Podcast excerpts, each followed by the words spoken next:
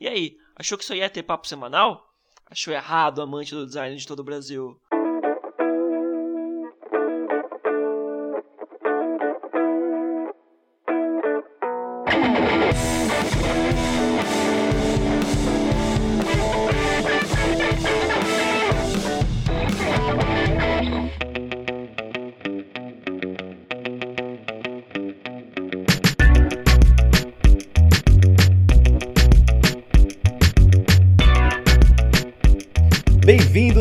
Iter Ideia, o podcast de design que sempre chama a responsa. Eu sou o Kiko Aircraft. E eu sou o Douglas Monteiro. E aí, galera, beleza? E aí, mano? Finalmente, hein, cara? Que saudade de gravar esse tipo de episódio. Nossa, cara, demais. Eu tava com saudade. Eu adoro o papo semanal, mas eu gosto desses episódios que a gente consegue falar mais e, e até se aprofundar, que nem os nossos primeiros episódios. Uhum. Tinha gente que tava pedindo a volta e cá estamos, cara.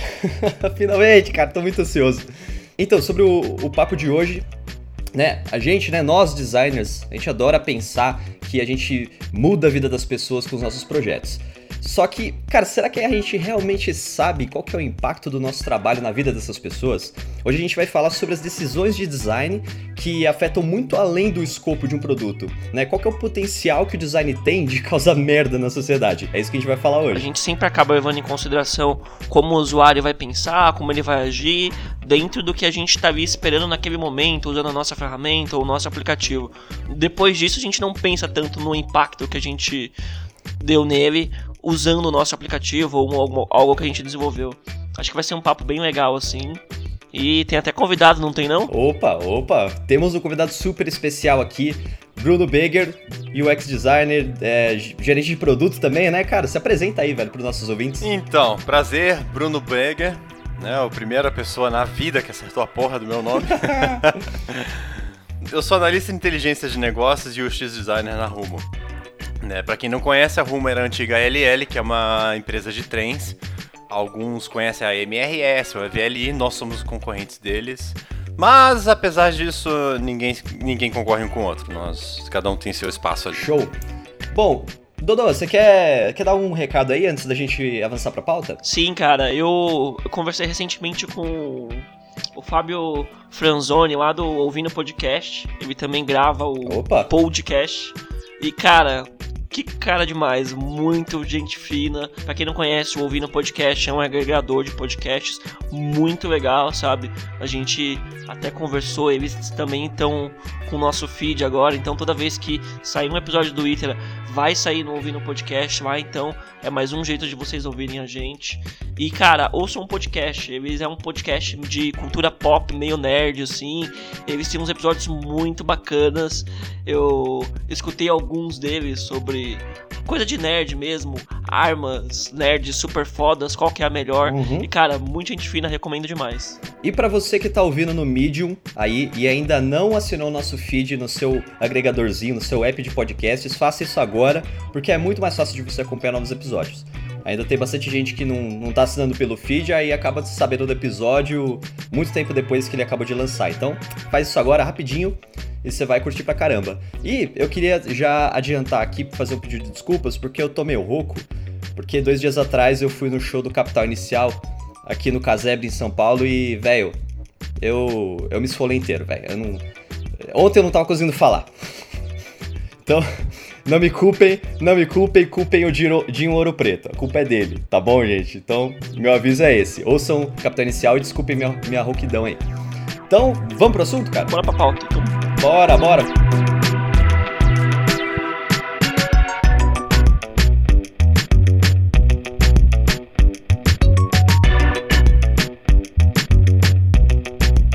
Beleza, então para começar aqui o assunto, eu queria saber de vocês. Um tempo atrás eu tava ouvindo o Braincast, eles levantaram uma discussão sobre qual que é a responsabilidade maior. Se é, por exemplo, a responsabilidade de um médico, que ali atende o paciente, o paciente morre na frente dele, né? Responsabilidade dele ali. Ou a responsabilidade de um publicitário, que ele cria uma campanha que vai ser exposta a milhões de pessoas. Aí eu, eu, tentei buscar essa, essa discussão e trazer também para nossa área. Tipo, o que, que, tem mais responsabilidade? Um médico ali que atende o paciente e está diretamente envolvido na saúde dele? Ou um designer que às vezes toma algumas decisões de, de projeto que acabam, ser, acabam impactando a vida também de milhões de pessoas. Qual que é a, qual que é a opinião de vocês sobre isso? Cara, eu acho que é difícil comparar, cara. Por exemplo, eu posso ser um médico, né? Se eu pensar no escopo de um médico de consultório, trabalhando ali com um cara, tipo, ah, eu vou fazer uma fisioterapia para você que vai tentar, uh, sei lá, arrumar teus ossos, né? Vamos dizer que eu quero trabalhar com teu joelho. E se o cara passar isso de uma forma errada, eu vou ferrar com uma vida, né? O cara não vai andar nunca mais direito na vida dele. Mas se eu pensar num médico do hospital, porra, esse cara pode liberar o ebola aqui na nossa cidade e matar Deus e o mundo. Ao mesmo tempo que o designer, se eu comparar ele de uma forma que ele possa, sei lá, tomar uma decisão que não tome tanto impacto, esse cara também pode acabar fazendo um avião estratelar inteiro uma cidade. Então, eu acho que são realidades um pouco diferentes, mas ambos têm um impacto bem grande na sociedade, na minha opinião. Em termos de responsabilidade direta, um médico ele consegue agir numa causa naquele exato momento. E individualmente numa pessoa só, sabe? E enquanto o designer não, é uma coisa mais massa, uma coisa que a gente até consegue mudar pequenos pequenas coisas, mas eu acho que a gente diretamente assim impactar uma pessoa numa coisa que mude a vida inteira dela é mais difícil do que um médico, sabe? É que nem o Bruno falou, um erro só você de repente faz uma pessoa morrer ou viver ou nunca mais andar e esse tipo de coisa. Uhum, mas tem outro fator também, que não é só questão do, do médico decidir sobre o impacto em uma vida. Tem a inversão do cenário, que é você, vamos supor, sua família, aí você tem um parente que está doente, o cara vai para o hospital, e aí o médico inicia um tratamento que acaba piorando o quadro.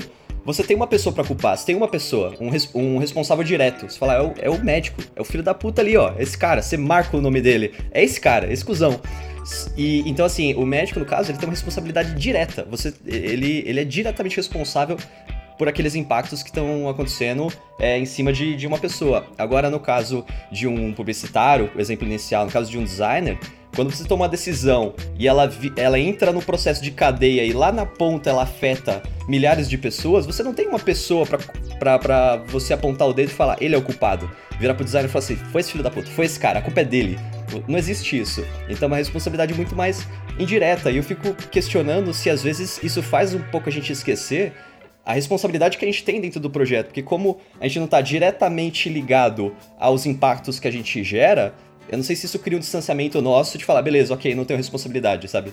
Eu, eu, tomo decisões aqui, mas eu não tenho nada a ver com o problema de ninguém. É que designer não atua sozinho, né, cara? O designer geralmente ele está inserido num contexto, num grupo, onde ele toma parte da decisão.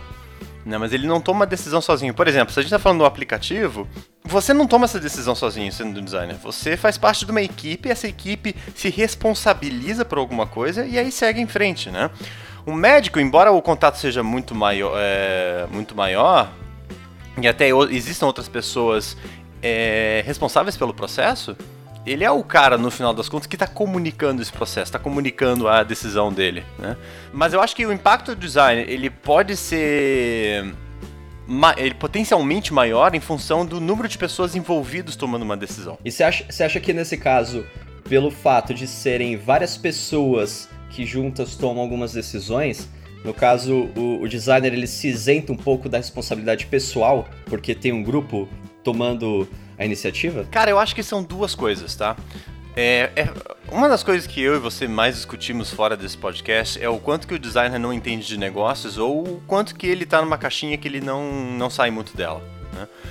Você não vê design entendendo muito sobre economia, você não vê design entendendo muito sobre negócios. Às vezes a gente está falando sobre uh, assuntos que são um pouco mais específicos. Às vezes o designer não sabe, por exemplo, vou fazer um tipo de ferramenta inserida no meio que é da biologia. E geralmente o cara não entende nada de biologia para bolar alguma coisa assim, mas mesmo assim faz. Então, eu acho que a primeira coisa é o fato da gente ser um pouco uh, perdido em relação aos outros assuntos e a gente não saber ter ideia das consequências que o nosso produto pode gerar. E a outra é que talvez não exista acompanhamento pós-projeto. Né? Então, o fato da gente liberar uma solução, especialmente se a gente está falando de uma agência ou uma, um trabalho de consultoria e serviço, não significa que a gente está olhando para o nosso trabalho após a gente vender esse trabalho. Né? Não, não existe um acompanhamento dele muito enfático. Né? Às vezes eu posso bolar um tipo de placa diferente e eu posso colocar no local que acabe matando alguém. E eu nunca, isso nunca passaria pela minha cabeça.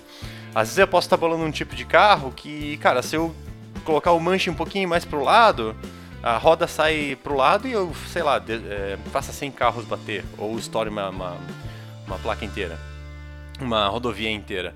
Então, é, eu acho que é meio que as duas coisas, sabe? Eu acho que é um pouco do papel do designer ser percebido melhor mas também o fato do designer não ter tanto conhecimento em outras áreas são importantes. Tem uma coisa, quando a gente está trabalhando com design, seja numa agência, no escritório, a gente está ali e está tentando resolver um problema que seja bom para a empresa, não necessariamente para o usuário. Tipo assim, a gente quer resolver problema do usuário dentro do nosso contexto, dentro do que a gente faz e tornar melhor isso, porque a gente também vai ter um retorno com isso, sabe? O, o não necessariamente o designer sempre pensa no usuário primeiro, porque a qualidade dele vai ser melhor, o impacto na vida dele vai ser bom e sabe o que.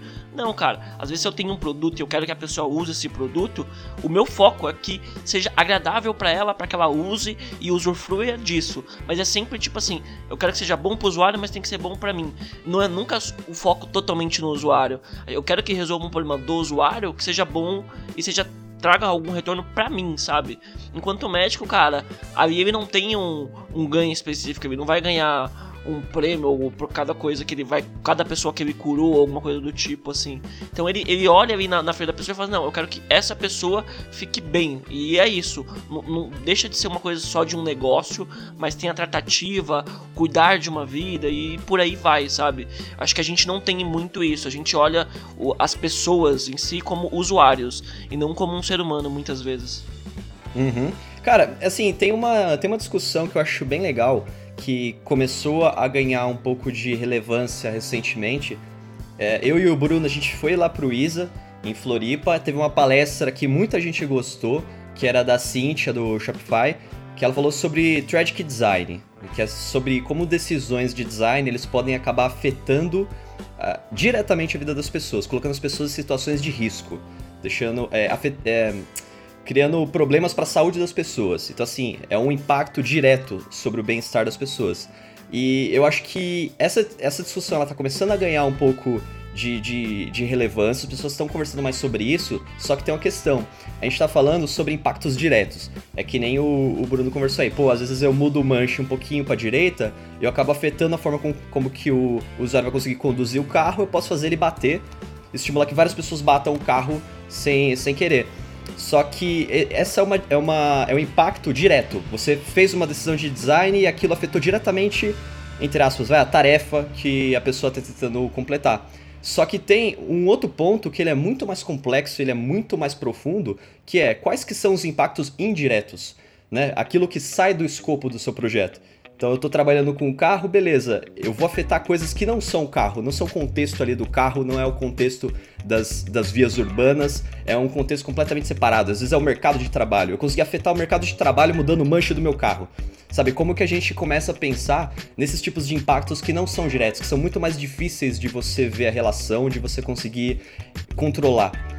Cara, pior que isso é uma questão muito específica e, e, parte, e já surge um problema que, tipo assim, quando a gente, a gente não tem um acompanhamento próximo projeto, a gente vem num pré, aí analisa, cria um projeto e aí o pós é só dentro desse projeto, sabe? A gente não acaba não tendo escopo e nem às vezes né, nem a intenção de mapear o impacto que tem em cada coisa. Sei lá, desde um manche que você vai e troca e muda todo um mercado, sabe? É, você reforçou e dá menos problema e por causa disso é, você tira emprego de mecânicos, por exemplo. Só que não é por causa disso que você vai querer deixar um manche um pouco ruim, sabe? A gente quer resolver um problema acima de tudo. A gente às vezes nem quer saber o impacto disso, sabe? Porque a gente só vê a primeira camada. Cara, se eu fizer isso aqui, eu vou resolver esse problema desse jeito. Então, se eu tô resolvendo esse, eu sei que eu vou perder no outro lado. E não tem jeito. Toda vez que você faz um negócio para você ganhar de um lado, você vai perder do outro.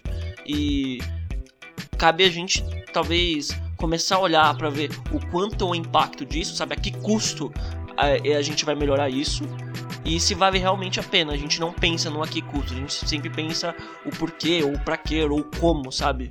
isso é o, é o, grande, é o grande diferencial e o problema do nosso mindset, sabe? Cara, eu acho que a gente tem um problema também de donos, sabe? É, me incomoda muito, por exemplo, quando a gente faz um trabalho de consultoria e a gente larga esse trabalho depois, né? Então, por exemplo, ah, eu vou fazer um trabalho de, sei lá, redefinir uma ficha de paciente para um hospital. Tá, e essa ficha de paciente vai ser responsável para dizer se esse cara vai ter alta, se esse cara tem que ir para, uh, sei lá, para UTI ou se ele vai lá só para o PA, né, que é o pronto, pronto atendimento. E vamos dizer que eu seja contratado como uma, como uma empresa de consultoria, vou lá, faço o design todo bonitinho e tal, né? Entrego ali, contorno todas as, as coisas que, que, que a gente fala no nosso campo. Sigo o material design lá, bacaninha, e pum, entrego pros caras. É aprovado, bonitinho, legal, pá. Mas, cara, é, não tem um designer, depois disso, é, sentado e tentando aprender o que, que, vem depois, sabe? Nosso trabalho, ele é, parece que é muito, assim, de época, né?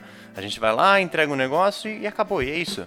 Não tem um cara que é responsável pelo processo todo, pelo trabalho, talvez com uma visão de designer ou com uma visão de gerente de produto. A gente tem pessoas que é, sentam uma vez só, olham para aquele problema pontualmente e caem fora. Mas qual é o problema disso? as coisas mudam, os contextos mudam, né? Os problemas eles, eles são resolvidos, mas eles podem voltar com uma outra cara, ou um problema novo surge.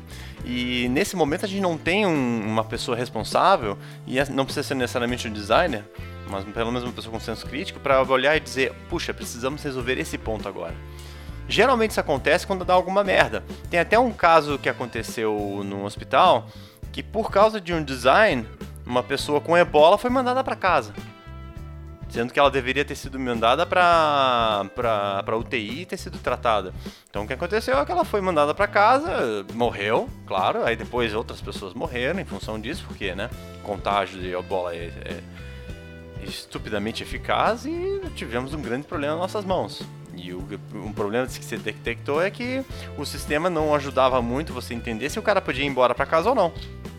Ô Bruno, é um você acha então que esse modelo que, que a gente tem de muitas empresas trabalharem como, como uma agência, é, como uma consultoria, de você gerar um projeto, entregar e cair fora, é, ao contrário de uma equipe interna de, de design que mantém o projeto rodando e vai iterando ele e vai evoluindo o projeto, você acha então que esse modelo de agência ele é um modelo que não funciona desse ponto de vista? Cara, é um pouco complicado você dizer que não funciona, né? É, eu não tenho todos os dados na minha cabeça para dizer assim, não, isso aqui é uma bosta e, e não funciona.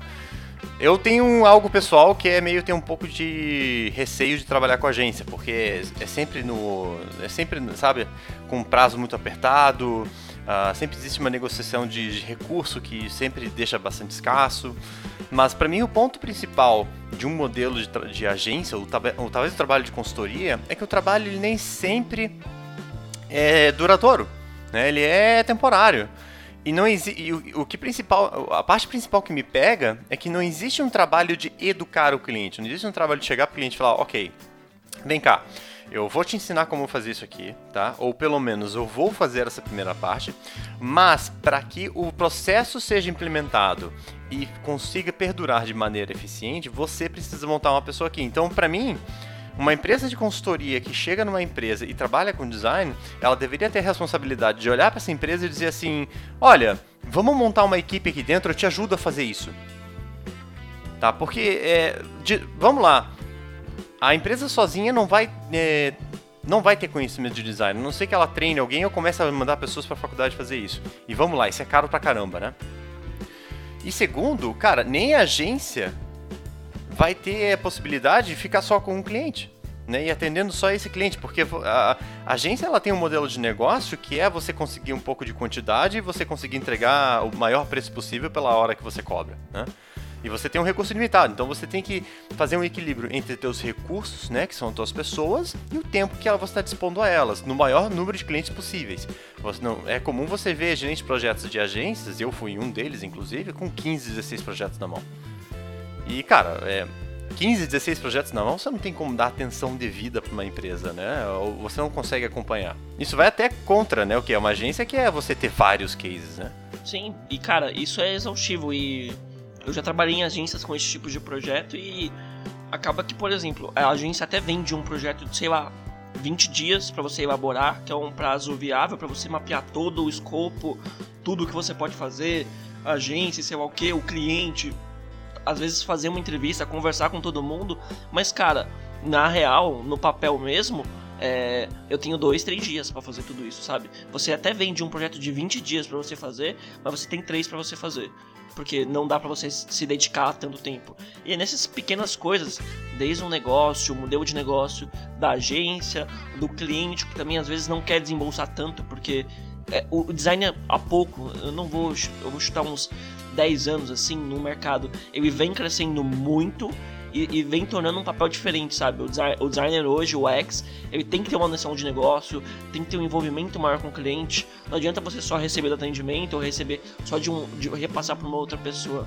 Acho que o designer hoje tá ficando mais participativo porque as empresas estão começando a ver. Então eu acho que a gente começa a diminuir esses erros, esses impactos, quando as empresas começarem a valorizar mais o design e o designer tiver mais tempo para trabalhar e talvez mapear esses possíveis erros que vêm ao redor de um projeto ou de, um, ou, ou de algum produto. Cara, eu, eu concordo, concordo com, com o Bruno quando ele, ele questiona essa questão de você ser uma consultoria, às vezes você entrega um projeto, você não, não, não toca ele para frente, e também o lado da consultoria de estar tá sobrecarregada de ter um milhão de coisas para resolver e você não simplesmente você não ter recurso para para conseguir dar atenção para todos os projetos, para enxergar, para ter uma visão holística sobre os projetos, porque você está correndo tentando fazer o mínimo de 15 projetos diferentes ao mesmo tempo. Então essa visão de ver o mínimo, de ver o superficial, entregar e partir para o próximo, acaba afetando completamente a visão que a gente tem sobre o, o quanto que a gente vai impactar o, o, o mundo com, com, os projetos que a gente está colocando aí no, no mercado. Eu fico pensando, às vezes, se isso não é um pouco. Se também não entra um pouco essa, essa forma nossa de trabalhar com design, do designer estar tá muito acostumado em pensar as características técnicas do produto, tipo, assim, sempre voltado ao artefato, né? Eu tô produzindo um artefato, se ele é um produto, eu tô pensando no meu produto, como que ele vai funcionar, como que ele vai ter as features, o que, ele vai entregar para o usuário, e eu esqueço todo o resto, porque eu tô sempre focado no, no objeto, né? No artefato. Eu não sei, às vezes, se essa nossa formação, eu pelo menos sou formado em design, eu não sei se o, se o Bruno é também, o Douglas eu sei que é, então a gente tem muito uma formação dessa de pensar ali no, no objeto, mas o papel desse objeto, o papel desse artefato dentro do contexto e como que novas, novos relacionamentos são criados, novos comportamentos são criados em torno daquilo, como que aquele negócio que você criou, ele vai ser ressignificado, aquilo é pouco discutido. Então eu não sei se essa nossa visão sobre como projetar, ele acaba não acaba também estimulando com que a gente produza coisas mais responsáveis, né? Que, que geram impactos e a gente nem tá sabendo por quê. Acho que só para não ficar muito assim abstrato, acho pro, pro ouvinte, que não, não deu ainda o um exemplo claro, acho que assim, pra gente começar aqui a discutir, o exemplo mais claro que a gente tem, acho que pra gente começar mesmo aqui, eu acho que é o do Facebook. Que o propósito dele inicial é criar uma rede social, é aproximar as pessoas, é você conseguir reconectar com pessoas do seu passado, da, da sua faculdade que você estudou, pessoas que você não vê há muito tempo, é entre aspas, vai aproximar a humanidade. Eu acho que como tarefa é um pouco disso. Só que qual que são os outros impactos que ele causa? Pela forma como que ele customiza o conteúdo, o mais criticado impacto que ele tem hoje é a questão da bolha. De você viver, você consumir conteúdos que só autorreferenciam você mesmo. Você tá toda hora vendo coisas que, que, que comprovam o seu próprio pensamento. Você nunca é questionado com algo diferente. Então você acaba entrando num ciclo vicioso. Você acha que o mundo pensa que nem você, mas você tá vivendo numa bolha. Cara, mas aí eu questiono você, cara. Talvez a função do Facebook não seja conectar pessoas e não seja a gente entender como é que as pessoas se relacionam entre elas, mas talvez seja só uma maneira da gente pegar e vender ads, cara.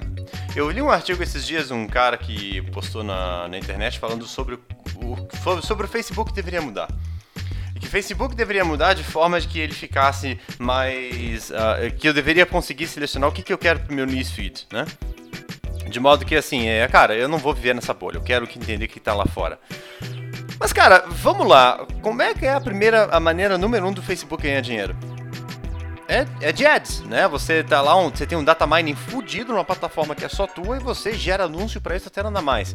Você olha para as pessoas que querem ter acesso a esse anúncio e você diz: olha, eu tenho aqui as características dos meus usuários de uma forma que nenhuma outra plataforma vai ter isso, nem o Google, e eu vou te vender isso setorizado e segmentado se você pagar X dependendo do segmento e número de pessoas que você quiser. Então, é, por, que, por que, que eu te peguei nisso? Porque eu acho que aí entra uma questão de, de conceito de ética e uma questão de conceito de moralidade que é a responsabilidade das pessoas que estão conduzindo o produto, a qual o designer faz parte.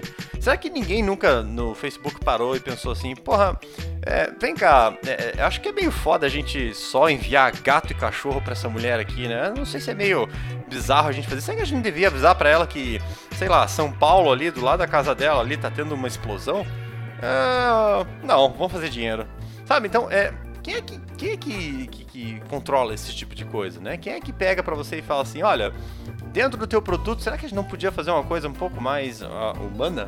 Eu, eu entendo, eu entendo o que você está falando, eu concordo que o foco do Facebook é trabalhar com, as, com, com a propaganda, com a publicidade, é vender ads, só que isso pro público não é o que ele está entregando. Esse não é o valor que ele entrega para as pessoas. Então, o, o, que ele, o que ele entrega, a promessa que ele entrega é de você se conectar com seus pares.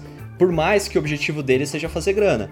Então, assim, eu, eu enxergo o Facebook, antes dele ser uma plataforma de social media, ele é uma rede social. Porque se ele não for uma rede social, se ele não entregar esse, esse, esse valor para as pessoas que estão procurando isso, ele não consegue entregar ads. Então, por mais que eu concorde que o foco do Facebook é ganhar grana, porque ele é uma empresa e toda empresa quer lucrar e quer crescer e quer se tornar multinacional, para as pessoas, o que ele está prometendo, o que ele está entregando é outro valor. Só que esse valor acaba tendo outros impactos. Não, faz sentido, mas eu acho que esse valor ele é deturpado exatamente por essa questão de dinheiro, entende? No final das contas, a gente está tornando uma plataforma que seja cada vez mais viciante em função de vender ads do que o conteúdo de qualidade por si mesmo, né? Ou pelo menos uma coisa que te providencie uma, sei lá, uma visão mais holística dos contatos que você tem. Né? Eu concordo com você, eu acho que o Facebook tem essa, essa proposta de valor. Mas até onde essa proposta de valor de, de, fato é defendida, né? Ou de fato ela é implementada? Sim, porque tipo assim, é o que eu tava falando que é, pro Facebook é bom que as pessoas fiquem lá e que você crie essa mini bolha. Que você cara, você fala, ah, eu vou mandar só gatinhos para essa pessoa, mas talvez essa pessoa entre no Facebook só pra ver gatinhos, sabe? Ela não quer saber o que tá acontecendo do lado dela, ou ela, as pessoas não gostam, na real, de verem coisas que elas são contra, sabe? Alguém de esquerda não vai querer ver, ficar vendo o tempo todo o post da galera da direita ali bombando na, na timeline. E vice-versa, sabe? Eu acho que se acontecer isso, o Facebook perde um usuário, porque as pessoas não vão querer ficar tanto lá porque o Facebook tem essa pegada mais fechada, de, o público dele é mais fechado. Não, eu quero consumir isso aqui, então vamos por isso aqui. E cara, perder um usuário pro Facebook é muito ruim, sabe? Eles vão perder no valor de mídia, sei lá o quê. O que, que eles pensam? Porra, se para não perder esse usuário, eu prefiro que ele fique numa bolha. E cara, eu sei que tem um grande questionamento de ah, o Facebook cria uma bolha, cria uma bolha. Só que, cara, eu acho que a gente sempre vi, vi, viveu numa bolha, numa bolha, sabe? Até quando eu não tinha o Facebook, sei lá, eu andava com os amigos que tinham as mesmas ideias que eu e ficava ali, sabe? Para mim, querer ver alguma coisa de fora, eu, eu tinha que sair do meu conforto. O Facebook trabalha isso, a zona de conforto. É ali amigável, quentinho, bonitinho, sabe? Eu acho que o Facebook tem. Ele reflete bastante do que a gente gosta e, e o, o nosso estilo de vida antes do Facebook mesmo, sabe? Viver com o que a gente gosta o tempo todo. Eu não quero nada contra mim, não quero nada muito fora. Se eu tiver que ir para fora, eu tenho que fazer um esforço muito grande, sei lá o que, e às vezes é desconfortável, sabe? Eu acho que o Facebook ele quer isso, quer o ambiente quentinho para uhum. você. Cara, o, assim, ó, o, a questão da de, de, assim, as pessoas elas têm a liberdade de ir contra a bolha, elas têm a liberdade de escolher ver o, o diferente da vida delas e, e, se deparar com outros pontos de vista, elas têm, elas podem fazer isso. Só que é uma escolha de design você não facilitar esse caminho. É você facilitar o inverso. É você facilitar você ficar no ciclo contínuo de, de autorreferenciação. Então, assim, essa escolha de design, ela é diretamente é, relacionada à forma como a gente, às vezes, entra numa bolha, às vezes... É, a gente pode até questionar a polarização política que a gente vive hoje, o, o aumento das pessoas na rede social. Essa questão aí que você falou, de eu já vivia numa bolha antes, no offline, eu saía com os meus amigos juntos. Beleza, dá para entender. Só que ao mesmo tempo, você saia com seus amigos, você ia andar na rua e a rua ela é pública. Você era obrigado a se deparar com, com, com diferente. Você era obrigado a ver outras pessoas, a ouvir outros discursos que talvez não batam com, com o seu simplesmente por andar na rua, você é obrigado a lidar com, essa, com essas diferenças, essas coisas que não fazem parte dos seus valores, mas que você precisa se deparar com elas, você precisa entender que elas existem. Só que daí quando você chega no Facebook e tem muita gente que, que tá começando a entrar na rede social, vou pegar um exemplo, por exemplo, um exemplo do meu pai, que ele sai muito pouco, mas ele fica muito na rede social eu imagino que ele não seja o único. Então o que acontece quando as pessoas elas começam a substituir o comportamento de andar na rua e ter essa, esse relacionamento com outros pontos de vista, que é algo, algo que você faria naturalmente andando na cidade, e você começa a frequentar mais o espaço digital, onde você está sempre vendo um reflexo de você mesmo e você vai mudando o seu a sua forma de pensar baseado nisso, sabe que o mundo pensa igual você. Tem um tem um impacto grande aí. Cara, agora você tocou num ponto fenomenal, cara, que eu acho que a gente já, já pode entrar na questão do WhatsApp, Facebook, Tinder e outras ferramentas de comunicação. E é para mim ela se resume no seguinte: a, o como que a gente está ficando burro em lidar com a capacidade de lidar com frustração. As coisas mais diferentes da nossa realidade. Vamos pensar como é que é a relação hoje em dia, tá? No WhatsApp ou em Facebook. Tá, eu vou dar um exemplo clássico de uma página que eu sigo chamada Papo de Homem. Você vai, você lê ali Papo de Homem, né? O cara fala sobre coisas bem bacanas, sobre direito da mulher, como o homem, né? Qual que é o papel do homem na sociedade hoje, como que a gente está um pouco perdido em relação a relacionamentos ou em relação a papéis políticos. E quando você vai nos famosos comentários, sessão de comentários. Que é uma dimensão à parte? É um mundo à parte? Que é uma dimensão à parte, exatamente. É uma dimensão meio suja, na realidade, em alguns momentos. É a subversão pessoas... da dimensão do real do bagulho. Você vê pessoas falando assim, ó. Ah, eu achei que essa página era sobre homem. Mas tá aqui falando sobre direito da mulher, então eu vou sair dessa merda aqui porque não tem mais nada a ver comigo. Opa, que, que é isso aí? Isso é uma resposta de uma pessoa que não quer ver o diferente. Esse é um cara que quer ver um pouco mais do mesmo. Ah, não quero que você fale de homem. Quero lá, cerveja, mulher, mulher pelada, é, mais cerveja, carro. E a partir do momento que uma mídia dessas coloca uma coisa diferente, o cara reclama. O cara olha e diz: Eu não quero ver coisa diferente, eu quero ver mais do mesmo. Vamos para um segundo momento, então, onde a gente tem um relacionamento entre duas pessoas, sejam amigas ou de qualquer outra maneira, no WhatsApp. Que, que acontece quando uma pessoa se chateia com a outra? É a quais são as possibilidades que ela tem em relação a essa outra pessoa? Primeira possibilidade é que ela diz: não quero falar mais com você nesse momento. Então eu vou simplesmente deixar meu celular na mesa e eu não estou mais falando com você, certo? Num segundo momento, no entanto, essa pessoa pode ficar muito mais chateada com a outra. Então ela pode tomar uma outra atitude que é o bloquear. Eu não vou, eu não, eu não quero mais ouvir de você, eu vou bloquear você. Uma ação reversível. E uma terceira ação, que é o que a gente pode caracterizar como a morte da pessoa digital, um de um para o outro, que é o deletar a pessoa. Né? Então, veja só, na vida real, se a gente está no trabalho e a gente não gosta de uma pessoa, nossa pessoa está na nossa frente, está trabalhando com a gente todo dia, você tem que desenvolver a habilidade de lidar com essa pessoa. Eu não gosto dessa pessoa, mas a merdinha está aqui na minha frente, eu vou ter que lidar com essa pessoa. E no mundo digital, não. No mundo digital você pode escolher isso. Você pode muito bem olhar para essa pessoa e dizer, e não. O que me leva ao terceiro aplicativo, que é o Tinder, né? Você tem lá várias pessoas, né? Você tem várias opções de pessoas para conversar. Você dá match com algumas, match com outras. Você tem um, você tem um cardápio gosta, de pessoas. Desculpa a crítica. É, você tem, Total. você tem um cardápio de pessoas, né? E você pode selecionar com quem você quer falar ou não quer falar. E caso a pessoa desagrade você, o que você faz? Unmatch. Você simplesmente cai fora. E você pode até reportar essa pessoa se você não gostar dela de alguma maneira que te ofenda.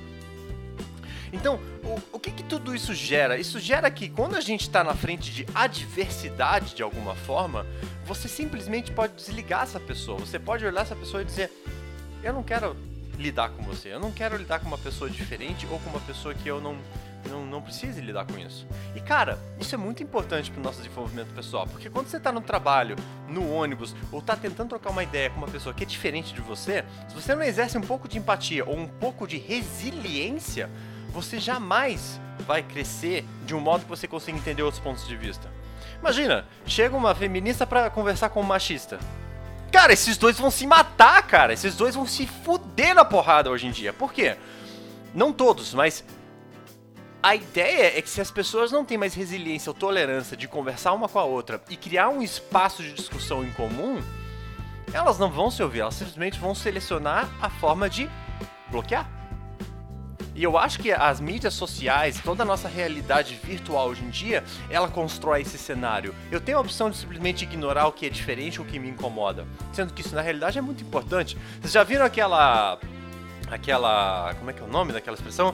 Aquela expressão lá chamada não crie expectativas, para não sair decepcionado. Sim, cria unicórnios, rinocerontes e até elefantes, mas expectativa nunca, sabe? Exato, expectativa não. Mas vem cá, não é exatamente se frustrando que a gente aprende que as coisas não são do nosso jeito pra gente ter uma expectativa melhor depois? Uhum. Cara, eu iria até mais longe, porque eu, eu, eu enxergo. A minha leitura é que essa forma que a gente tem de, de se isolar, de falar assim, "Ah, beleza, eu não quero.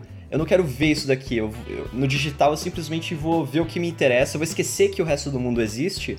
Eu acho que afeta até mesmo a capacidade que a gente tem de enxergar política. Assim, não, a- sabe, o, o cenário político atual. Eu, di- eu digo assim, política política como todo, como uma forma de raciocínio. Porque a política nada mais é do que essa gestão de conflito. Tipo, eu quero uma coisa, você quer outra coisa. A gente precisa viver junto. Eu não posso te matar pra ter o que eu quero. A gente precisa.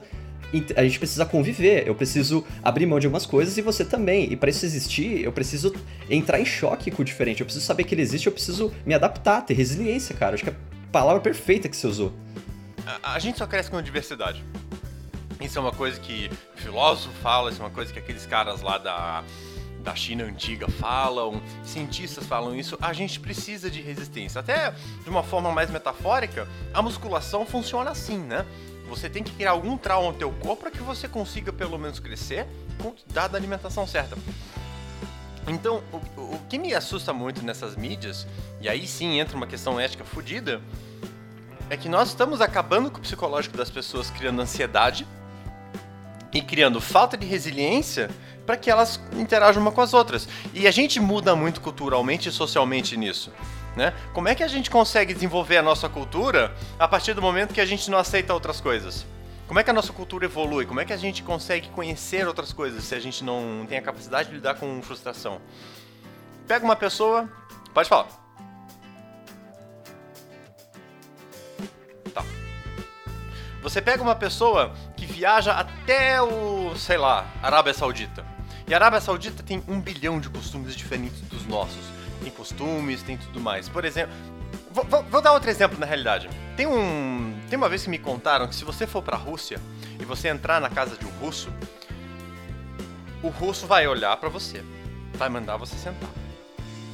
Vai pegar uma garrafa de vodka mais cara que ele tem na casa dele e vai te servir um gole.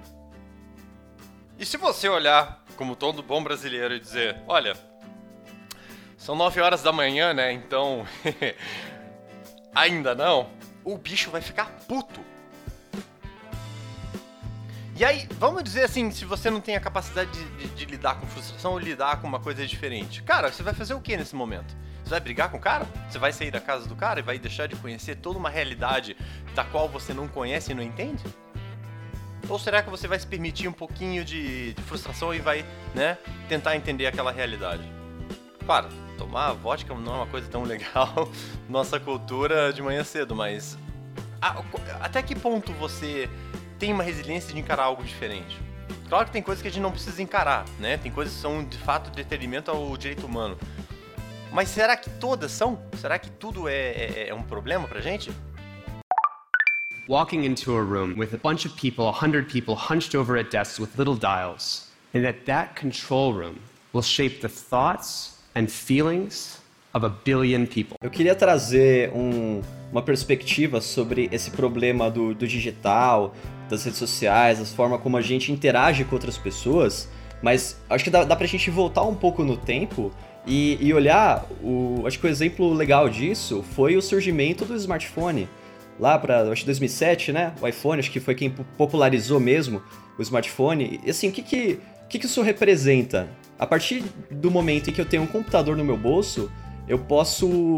Eu, eu, tenho uma liberdade durante o meu dia a dia filtrar tudo que eu quero ver.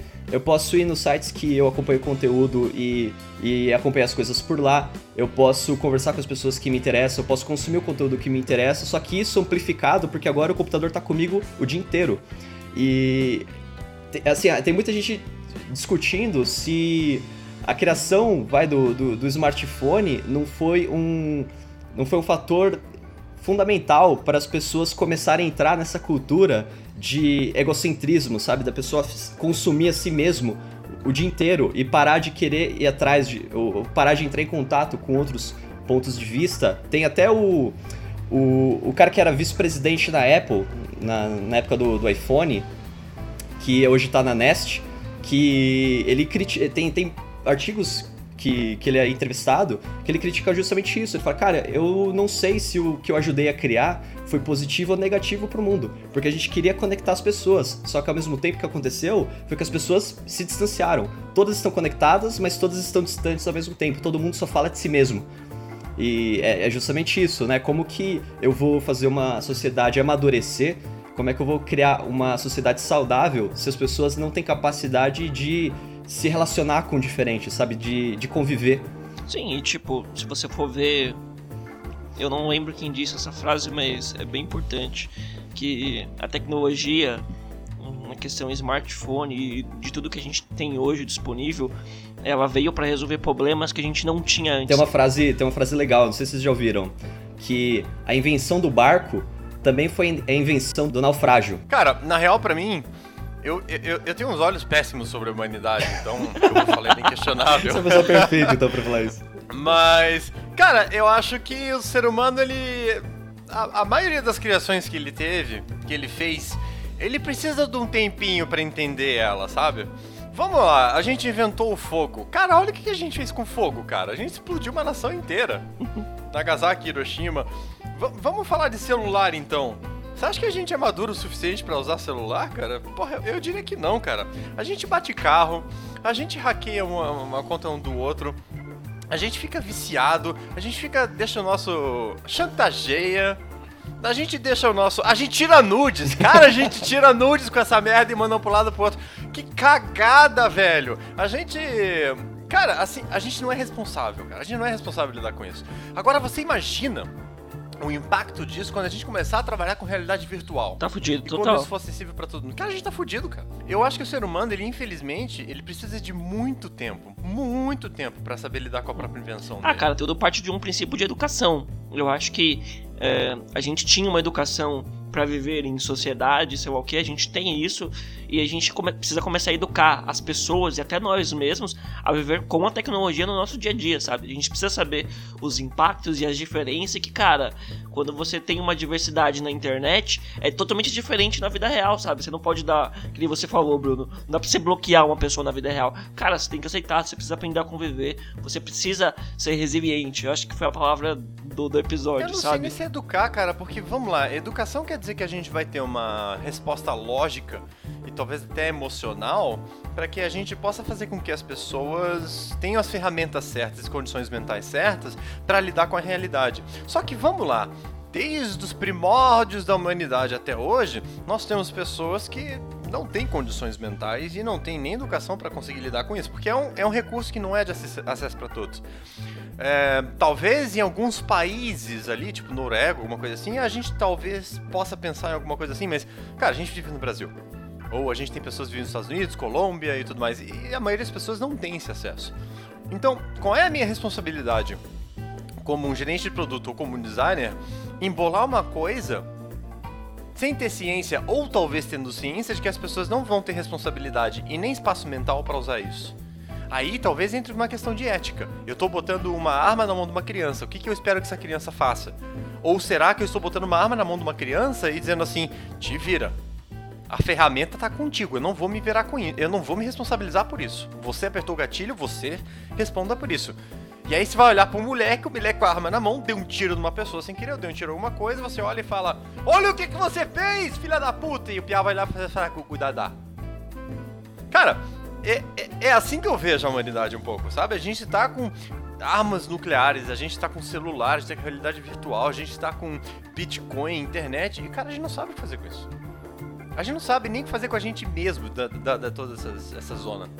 Imagina essas coisas são complexas. Esse assunto que, que você trouxe aí sobre as pessoas terem um tempo de se adaptar aos sistemas, eu acho assim, um assunto que apareceu nos últimos papos semanais que a gente tem discutindo bastante é sobre como a gente deveria. Qual que é o nosso ponto de vista? Que, que, qual, qual deveria ser o ponto de vista sobre a tecnologia pra gente? Porque o que acontece? Você começa a injetar grana e projetar a tecnologia cada vez mais, você está construindo sistemas. E as pessoas elas vão ter que se adaptar aos sistemas. E aí quando você faz isso olhando só do foco de gerar sistemas, que é isso que basicamente a gente como designer faz, a gente cria novos sistemas, até que ponto eu começo a fazer as pessoas serem subordinadas ao sistema? Sabe, ela, é, elas terem tão pouco tempo de aprender o que aquilo significa e, e, determinar se aquilo é positivo ou negativo, se elas concordam ou não, e elas simplesmente adotam sistemas e saem funcionando. Então, são sistemas que estão que estão subordinando as pessoas.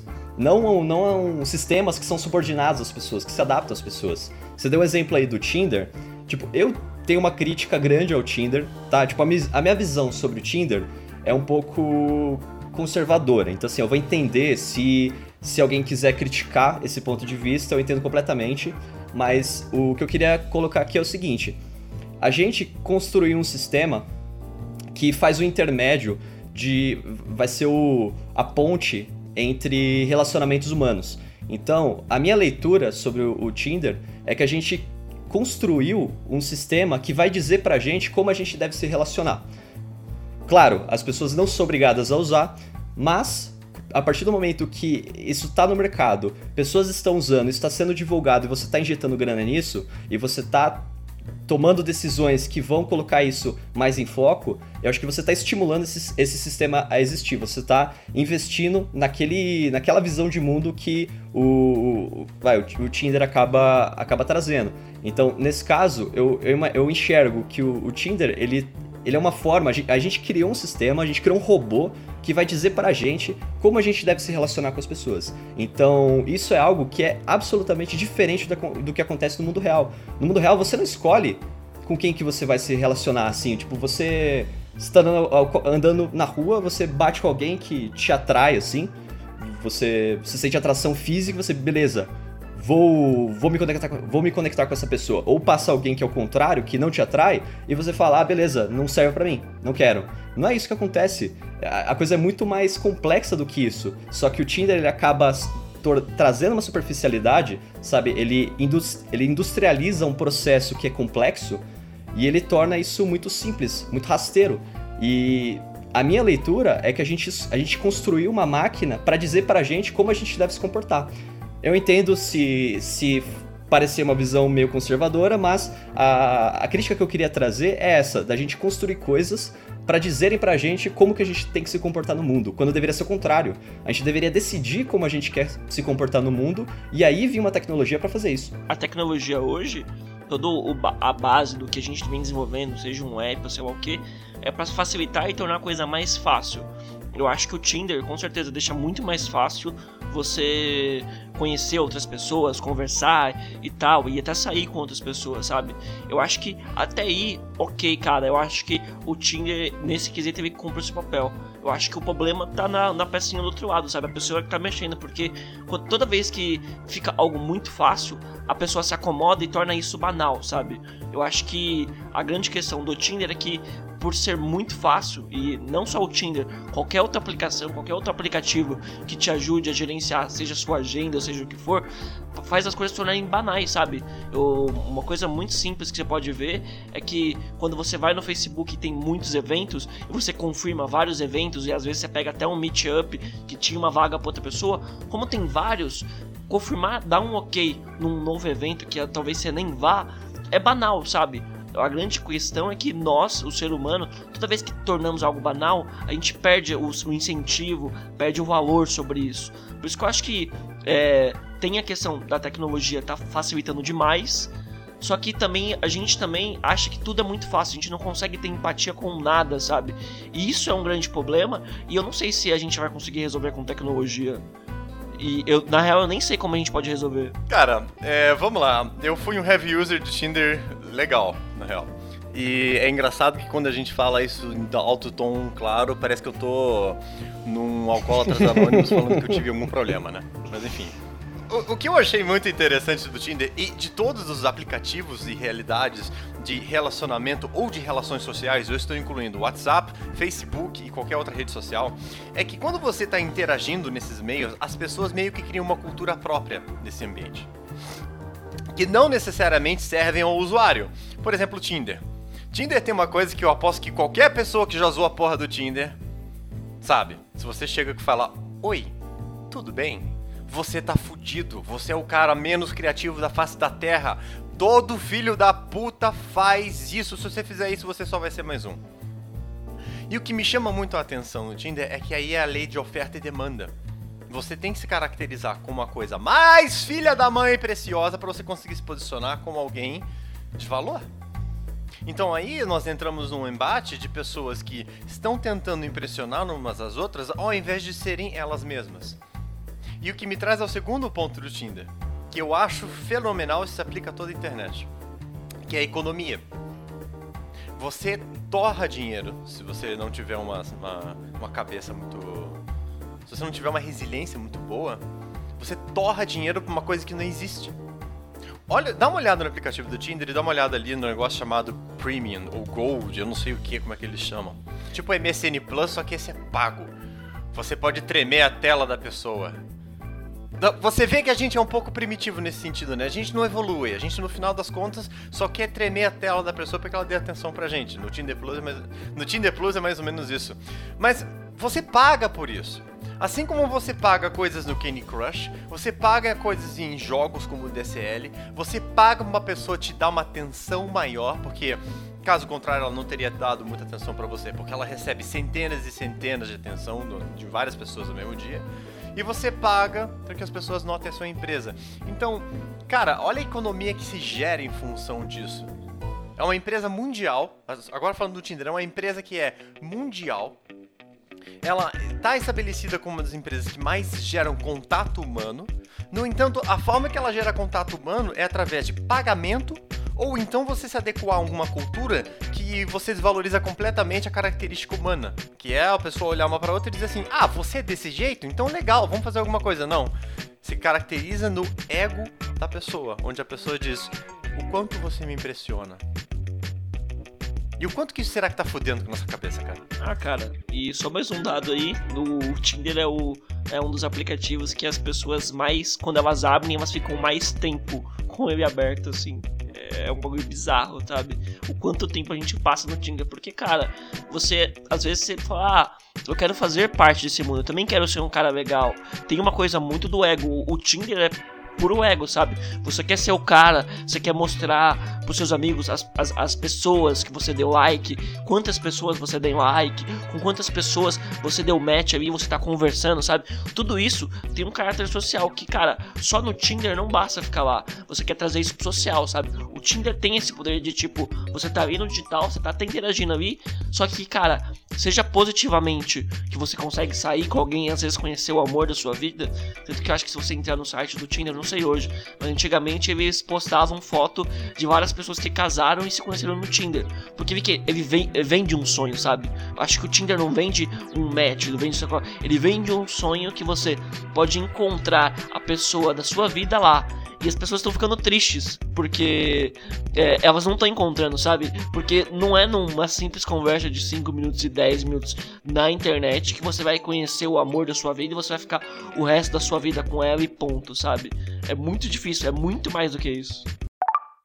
Walking into a room with a bunch of people, a hundred people hunched over at desks with little dials, and that that control room will shape the thoughts and feelings of a billion people. Cara, tem assim, ó, tem uma, uma discussão boa que a gente trouxe aí do lado social, da questão de relacionamento, de, so, de uma sociedade mais humana, de relacionamentos mais significativos ou a forma como a gente quer que eles sejam significativos. Mas o, o impacto que a gente causa com os projetos não é só isso. É justamente isso que você falou, Bruno. A gente tem, tem questões que impactam uma, na política, tem questões que impactam no meio ambiente que às vezes para a gente parece algo, sabe, de outro mundo. Mas a gente impactar. Vamos pegar um exemplo aqui, ó. Pegar. É... Vamos pegar um exemplo aqui. Vamos falar de ambiente, né? A gente está acostumado aí com design industrial, né? O cara vai lá, vai lá o Johnny Ive, faz um aluminium body, aí você não precisa de, você não sabe quanto de recurso natural, quanto de matéria-prima ele precisa para produzir aquele aquele produto. Isso tem impacto ambiental, claro. A gente olha, beleza, dá para entender, dá para entender as indústrias, dá para entender a poluição, dá para entender os, dege os dejetos vai, químicos que precisa às vezes para fazer algum processo, legal. Só que a gente está fazendo produto, a gente está fazendo serviços digitais, a gente não tem impacto ambiental. Claro que tem, porra. E às vezes isso não parece tão claro. Assim, um exemplo, um exemplo muito muito engraçado que eu parei para pensar uns dias atrás é a questão do, do iFood. Porque assim, ó, esse, esse é um exemplo, acho que, que, que, que pode ser engraçado aqui. A gente olha o iFood e fala assim, pô, legal, que serviço massa, sabe? Que quero usar todo fim de semana. Eu tô com fome, eu vejo aqui um catálogo de todos os restaurantes que tem próximos e vou pedir uma comida, ele me traz aqui em 40 minutos. Show de bola. Só que tem vários impactos. Vai, primeiro, o impacto da saúde.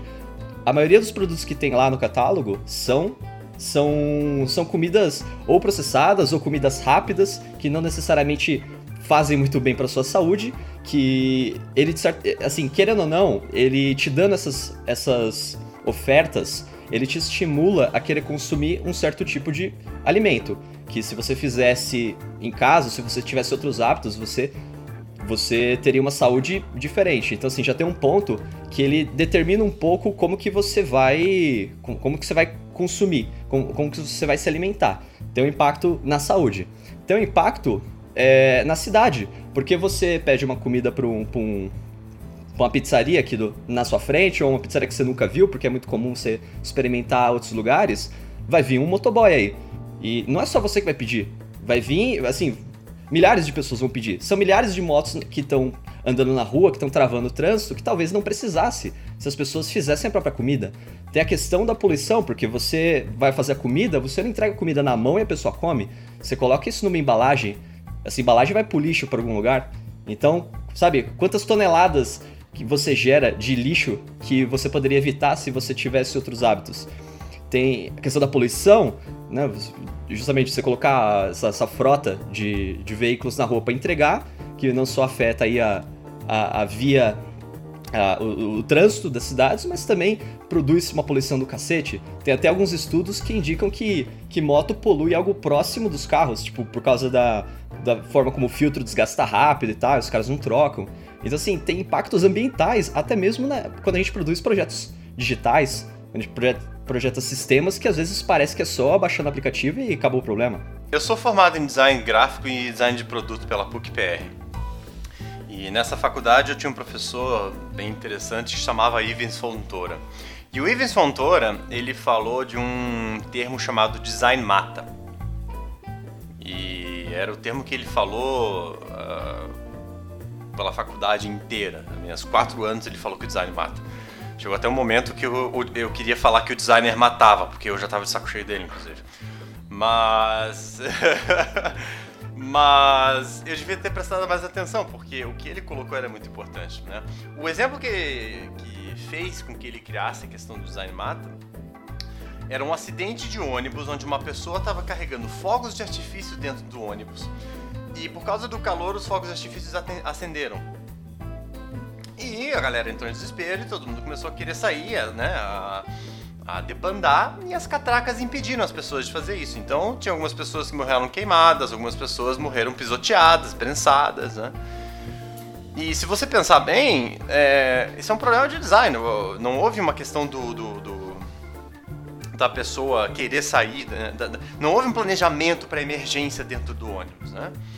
E uma das coisas que ele me trouxe era a questão do pensar que tipos de materiais nós estamos usando para o desenvolvimento das coisas.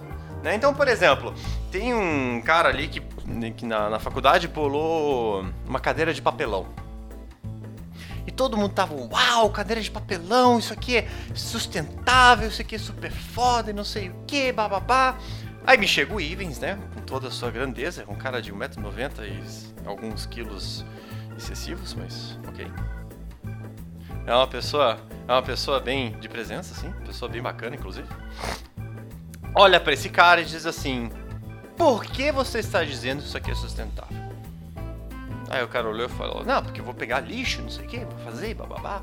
Eu, legal, você vai, né? Então você vai dar uma, uma vazão pro lixo. Tá, vamos, vamos fazer uma primeira pergunta. Se o, se o papelão estiver molhado, você vai poder usar ele? Não vou poder usar o papelão molhado. Ah, então tá. Curitiba chove muito, então aqui você já tá meio lascado. Vamos dizer que você use o papelão que não seja molhado. Quanto tempo dura essa cadeira? Três meses. Então você está me dizendo que você tem um design sustentável que dura três meses? Em comparação com uma cadeira de madeira que dura anos e anos e anos, uns 10, 20, 30 anos? Então, o, o, o que, que ele me trouxe aqui? Não existe também muito pensamento de que da onde que vão as coisas. Você deu o um exemplo do aplicativo que eu achei bem interessante, questão de o que, que eu movo, né, de materiais e requerimentos em função do, de um aplicativo como o iFood, né? Mas se a gente for um pouco, uh, for um pouco mais para trás também, do desenho industrial mesmo, cara, os próprios materiais que a gente gera, né, para coisas que talvez a gente não use muito, também já trazem uma coisa bem complicada. Né? E quem é que é responsabilizado por isso? Geralmente é o, é, é o, consumidor final. Ah, você não descartou teu lixo direito. Mas vem cá, a gente pensou em como descartar esse lixo direito?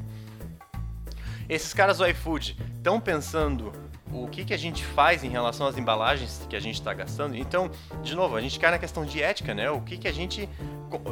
Até quanto a gente se responsabiliza? Isso é uma coisa que eu tenho dúvida mesmo. Até quanto a gente pode se responsabilizar? Tem uma questão. Tem uma questão bem legal aqui sobre o.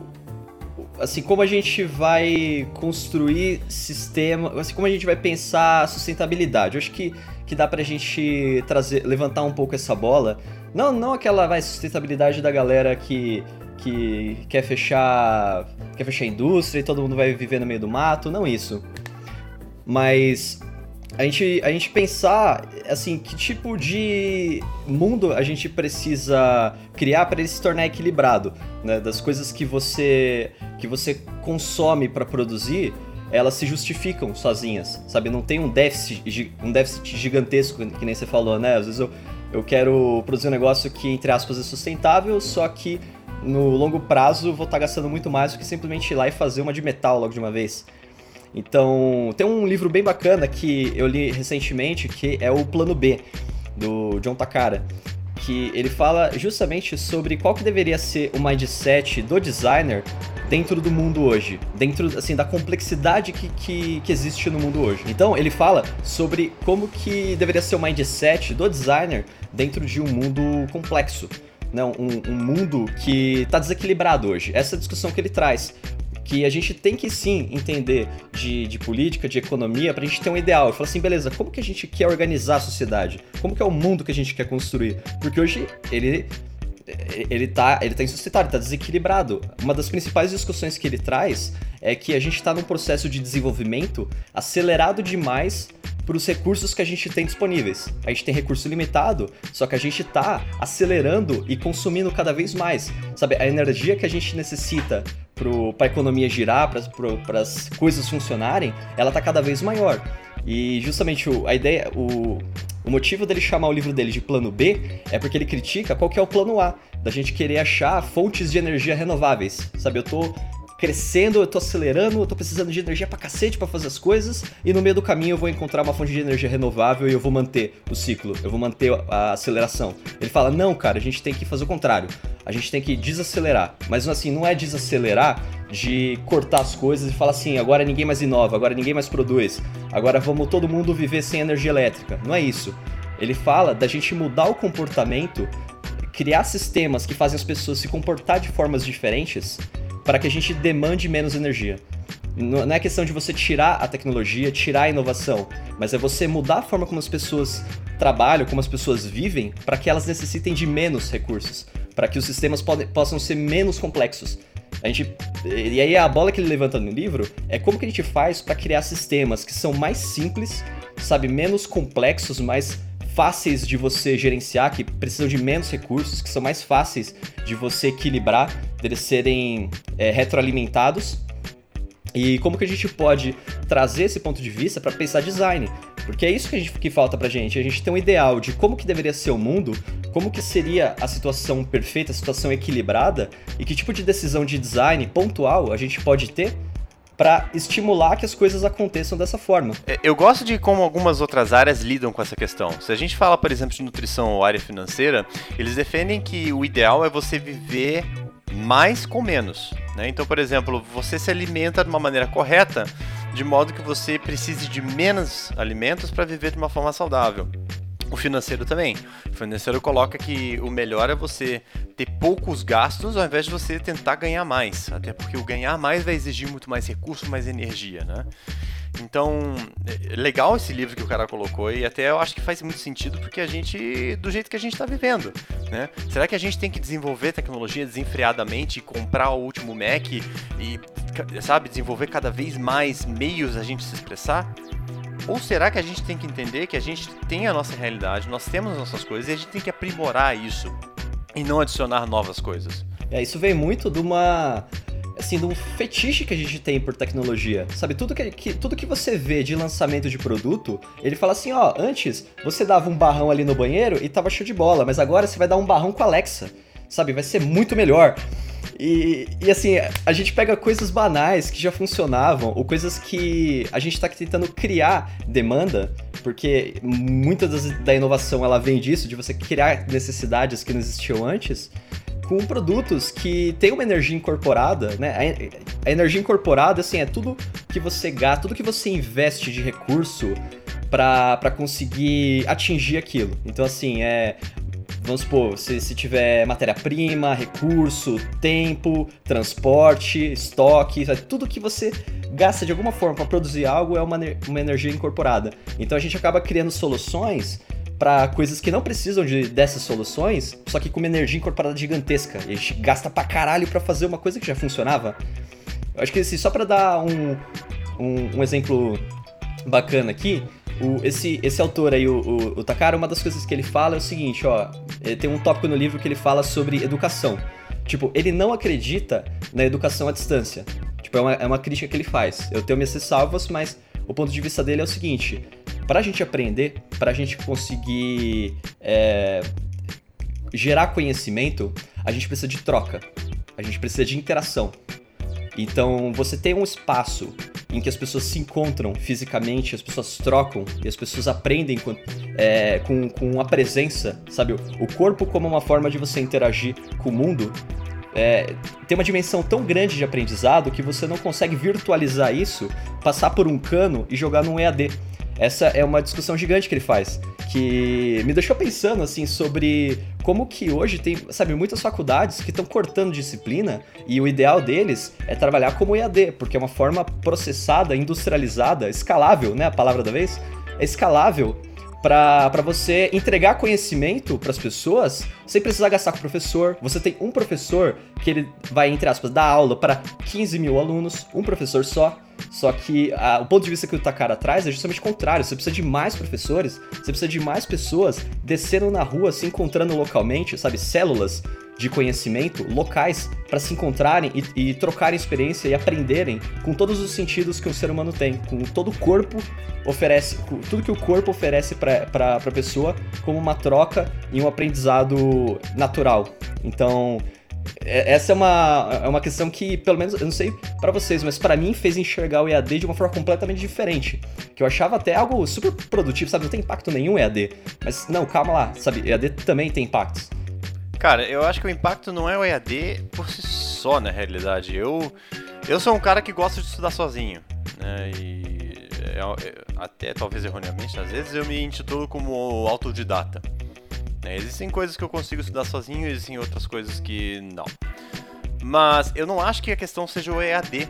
Até porque o EAD ele, sim, é sim uma ferramenta muito interessante. Eu acho que a questão é que a gente está começando a priorizar um tipo de aprendizado que não leva em consideração a forma que as outras pessoas aprendem. Veja, eu sou um cara que aprendo lendo, né? Que aprendo vendo vídeo aula e tudo mais. Eu adoro fazer isso. Mas tem pessoas que de fato precisam de uma, fala, de uma sala de aula e precisam conversar e precisam praticar isso. Né? E o fato das faculdades começarem a descartar esse tipo de coisa quer dizer que a faculdade está olhando para essas pessoas e dizendo assim: ah, ó, se você precisa de uma aula para aprender isso, sinto muito. É, tá aqui o EAD, te vira, negão. Se quiser, paga uma, um curso à parte. Então, assim, a, a gente na realidade tá tirando as ferramentas que servem para algumas pessoas, né? E servindo outras. Uh, por uma questão de custo. E aí eu queria entrar num ponto que até entra na questão de startups. Eu, quando ouço falar a palavra startup, eu sempre torço um pouco o nariz. Porque eu sempre vejo uma empresa que diz que está resolvendo um problema, que fez com uma imersão e que não sei o que, bababá. E aí você vai ver o problema que essa, que essa startup está resolvendo. Cara, não existe em nenhum momento do, na resolução desse problema a palavra humano. A gente não. Eu tô vendo que a gente não resolve muito problemas de seres humanos. A gente não resolve muito problemas para humanos. A gente resolve problemas tecnológicos. A gente resolve. É, a gente coloca coisas novas, tendências novas, sabe? Não uma, uma coisa que um ser humano que um ser humano precisa, uma dor assim mesmo, sabe? A gente faz a tecnologia pela tecnologia, na maioria das vezes. A gente nunca discute o ser humano, a gente discute um usuário, um potencial usuário, um potencial cliente é o que, que gente... se traduz em comprador, né? É, exatamente, total. Quando a gente está falando de usuário, é a mescla de um comprador e, e uma pessoa, sabe? Não é nem o, o lado humano, é só uma pessoa que vai usar isso e vai vazar, sabe? Pro, pro cara da faculdade é a mesma coisa. Fala, porra, meu, eu tenho aqui, o que importa pra faculdade na real às vezes não é nem o tanto que você tá aprendendo, sabe? Eu lembro de um professor que eu tive ano atrás, um tempo atrás, ele falou, cara, eu acho muito bacana, eu queria fazer um projeto para ter uma área de design interno, um laboratório maior e ter uns projetos que a faculdade bancasse pra gente poder desenvolver mais aqui, fazer uns projetos legais e tornar até os projetos que vocês fazem muito viáveis, sabe? Fala, porra, eu tenho uma grana aqui, dá pra você de repente largar o, o seu trampo ou largar isso aqui, pra você ficar aqui e desenvolver um projeto, sabe? Uma coisa de iniciação científica, uma pegada assim. Só que, cara, isso não é algo que vai trazer talvez retorno pra faculdade diretamente. E para eles não vale investir. Cara, entre cortar professor e cortar lá um professor que tem que pagar a cada seis meses e lá para dar aquela matéria para 40 alunos e você gastar ali um pouquinho mais para produzir um conteúdo que você pode ficar dois ou três anos com esse mesmo conteúdo e educar 15, 20, às vezes 30 vezes mais pessoas, é muito mais rentável, sabe? Em todo mundo geral, acho que a gente tá esperando muito das empresas que elas sejam boazinhas, que elas pensem nas pessoas, mas não, cara. O Facebook, uma faculdade, sei lá o que, ele não tá lá porque ele é bonzinho e quer que você fique bem, sei lá o que, não, cara. Tá lá pra fazer dinheiro. Tem uma questão aqui que, assim, quando a gente estuda o X, eu acho que um dos primeiros pontos para explicar experiência do usuário é um gráfico, acho que vocês já devem ter visto, que eu tenho dois círculos fazendo uma interseção. Aí eu tenho um círculo falando assim, aqui são necessidades dos usuários, e outro círculo falando, aqui são objetivos de negócio. E aí no meio no, na interseção desses dois círculos, você tem experiência de usuário, que é aquela troca, aquele equilíbrio entre o que a empresa quer e que, o que as pessoas querem.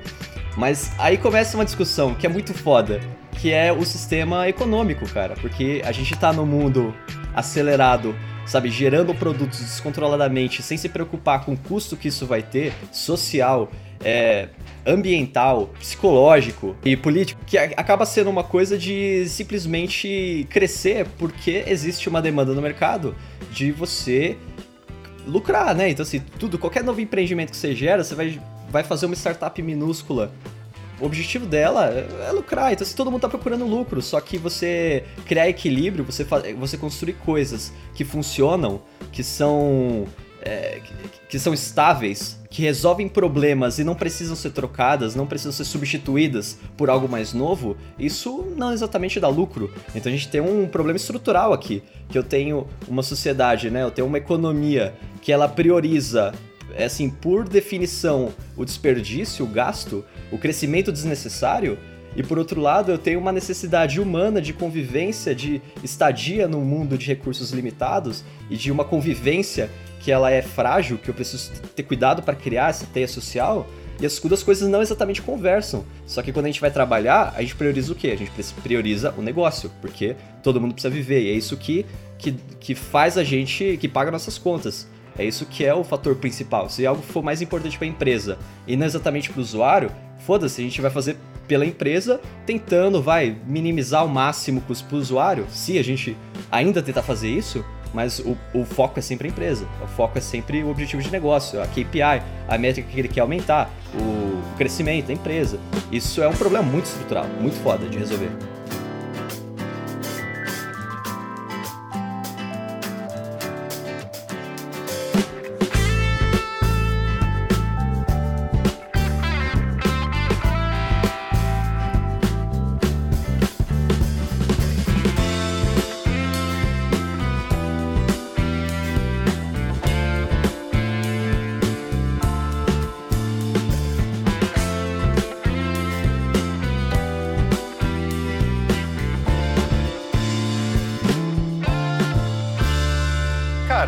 Pegar esse teu ponto então, e eu vou colocar uma coisa que para mim faz muito sentido.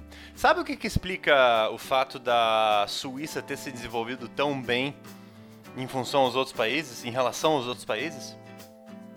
A função de que. A função. A, a questão de que as pessoas que moram na Suíça se interessam pela política, elas discutem política. Elas sentam em grandes grupos e elas discutem de fato. Não, nós queremos isso, não, nós queremos aquilo, nós achamos justo fazer isso, nós achamos justo fazer aquilo. E se eu pegar isso como uma como um framework, talvez, ou uma forma de pensar, será que a solução ou talvez um caminho da gente começar a parar com essa história de empresas é, empurrando produtos pra gente, novo iPhone, novo MacBook Facebook, sabe? iFood te colocando 95 reais no push notification, não sei o que. Ou WhatsApp dizendo, o Tinder dizendo, ah, você pode saber quem gostou de você pagando apenas 100 reais por mês. Tipo, será que a gente não deveria se responsabilizar pelo que a gente de fato quer consumir? Ao invés da gente esperar que outros ditem que a gente faz? Tem uma coisa muito legal, né? Que são as pessoas que olham e dizem assim: não, cara, eu vou fazer minha própria comida, eu vou plantar essa merda, eu vou comprar uma coisa ou outra e eu vou saber como me alimentar, eu não vou ficar comendo aí fora. Essa pessoa ela toma responsabilidade pelo que ela vai consumir na vida dela e como que ela vai fazer isso. Será que a gente não devia estar fazendo isso com as outras coisas também?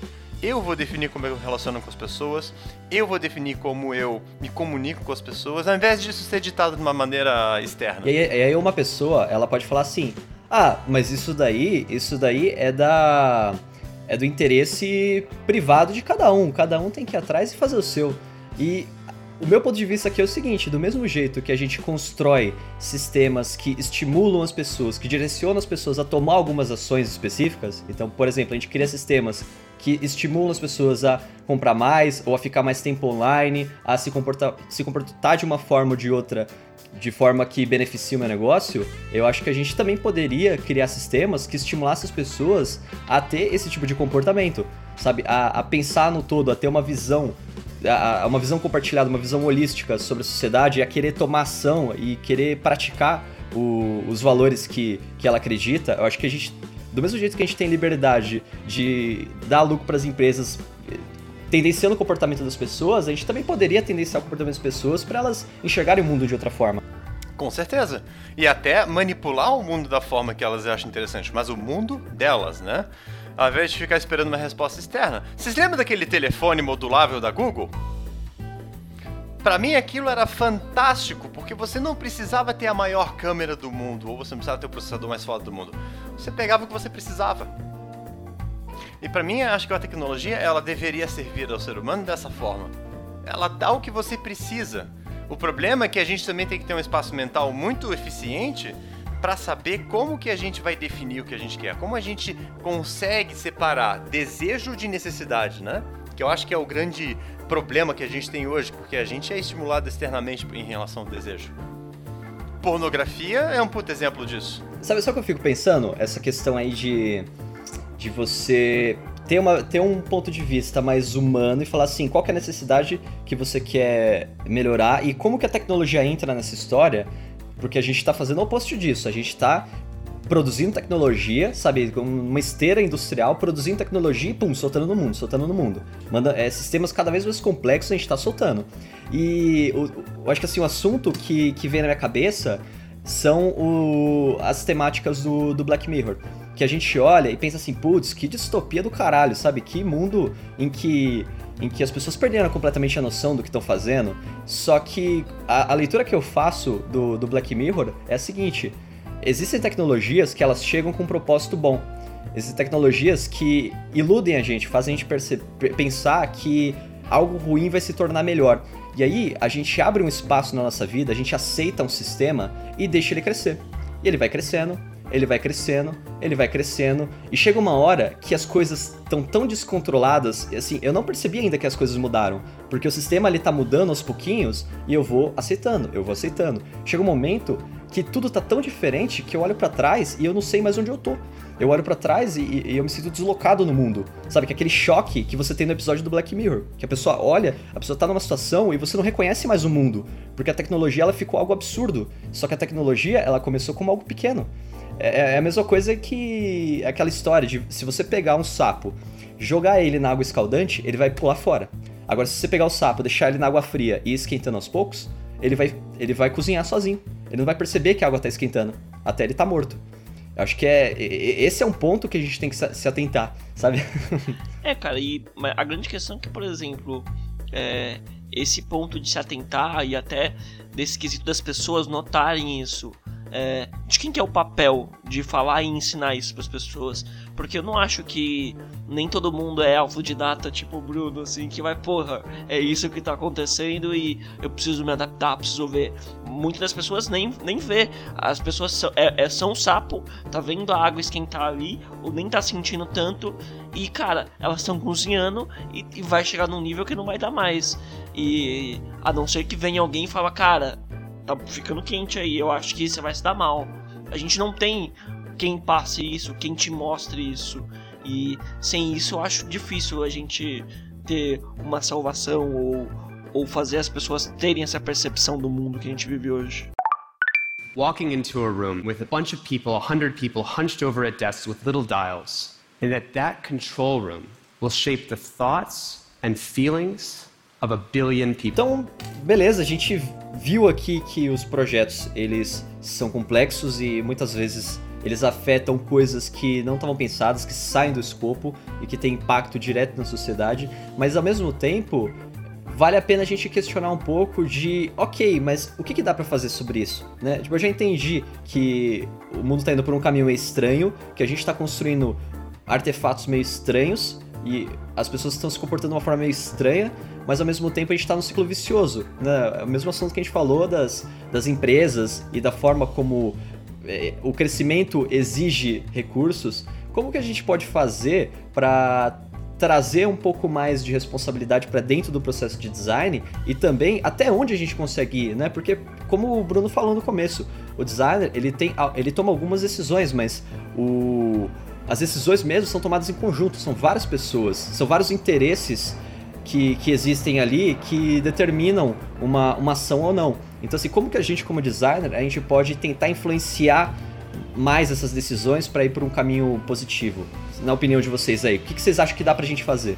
Olha, ah, uma coisa que a gente comentou no começo que eu acho que seria muito interessante é a gente começar a questionar o, nosso, o jeito que a gente trabalha. É, eu acho que a forma que as agências ou consultorias trabalham, isso não só no design, até em algumas outras áreas, é entender que, cara, não adianta você chegar e fazer um trabalho e cair fora. Você precisa acompanhar isso, você precisa dar uma forma do seu trabalho ser continuado depois. Senão você não está consertando o problema. Você põe numa muleta dele e a partir do momento que você tira a muleta vai dar merda de novo, né? E eu acho que essa parte é um pouquinho mais complicada, que é a questão de empoderar pessoas. Né? As pessoas elas precisam ser empoderadas à solução também. O problema é que no momento atual nem todo mundo vai ter muita, muito discernimento de como atuar na, na própria solução delas. E até mesmo a gente não tem conhecimento absoluto de como trabalhar em todas as questões.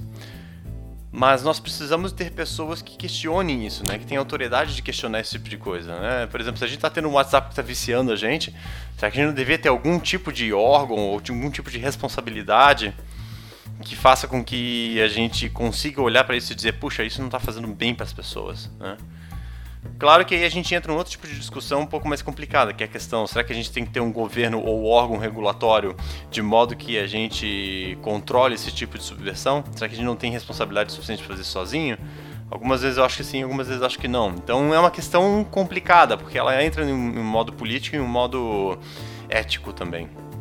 Agora, acho que um primeiro passo seria a gente tentar entender que uh, as empresas sozinhas, né, com uma consultoria né, em louco apenas, acho que é, é meio problemático. É, cara, eu acho que é, vai na base disso. Eu acho que se a gente começar a, talvez olhar para as empresas e também não esperar que elas vão visar sempre o melhor pra gente, sabe? Eu acho que é, a gente tá esperando demais de alguém que tá ali para fazer dinheiro, sabe? Eu acho que a gente precisa baixar mais a bola, a gente precisa ser mais responsável. Tanto o designer, que eu acho que uma conscientização de que quando você está fazendo um projeto ali, você não está trabalhando com um usuário, sabe? O usuário é um ser humano também. Existem outros artefatos que você precisa considerar. O design circular do com o Tim Brown agora, ele tem uma pegada disso, você pensar em toda a cadeia, em todo o usuário, em, em, na pessoa em si e como ela vai reagir a tudo isso, que você existe mais do que o, o simples ação que o cara vai fazer dentro do seu aplicativo. Eu acho que mostrar para os designers que existe um impacto e também fazer com que eles não se sintam culpados, porque isso não é uma decisão só deles, sabe? Muitas vezes é uma coisa só de ordem e eu acho que consciência no design, empresas, esse tipo de coisa, o resto é educar as pessoas, porque essa mudança também tem que vir de cada um, é uma coisa muito individual e a gente precisa sempre aprender e evoluir, cara. E cara, não tem como, não é uma resposta super fácil, ó, se fizer isso vai dar tudo certo, porque se de repente vem um órgão regulatório, aí ele vai pender para um lado e vai favorecer alguém, e cara, a gente, o ser humano é meio traiçoeiro, sempre vai procurar um jeito de se sobrepor sobre o outro, vai querer se dar melhor. Eu acho que se a gente acabar com isso e falar, porra, estamos numa sociedade igualitária e queremos fazer o bem para todos e que todos vivam num bem comum ou a porra toda, é uma coisa distópica, assim, que é difícil de imaginar. Uma utopia, é uma utopia na real. E, e cara, é uma coisa difícil, não acho que vai mudar, mas eu acho que a gente precisa começar a se conscientizar e levar pensar nas pessoas como nos usuários como pessoa. Legal.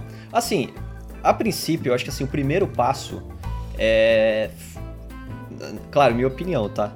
Mas assim, eu, eu acredito que o primeiro passo é a gente se atentar em construir um código de ética. A gente conseguir ter alguma forma de entender quais que são os nossos valores.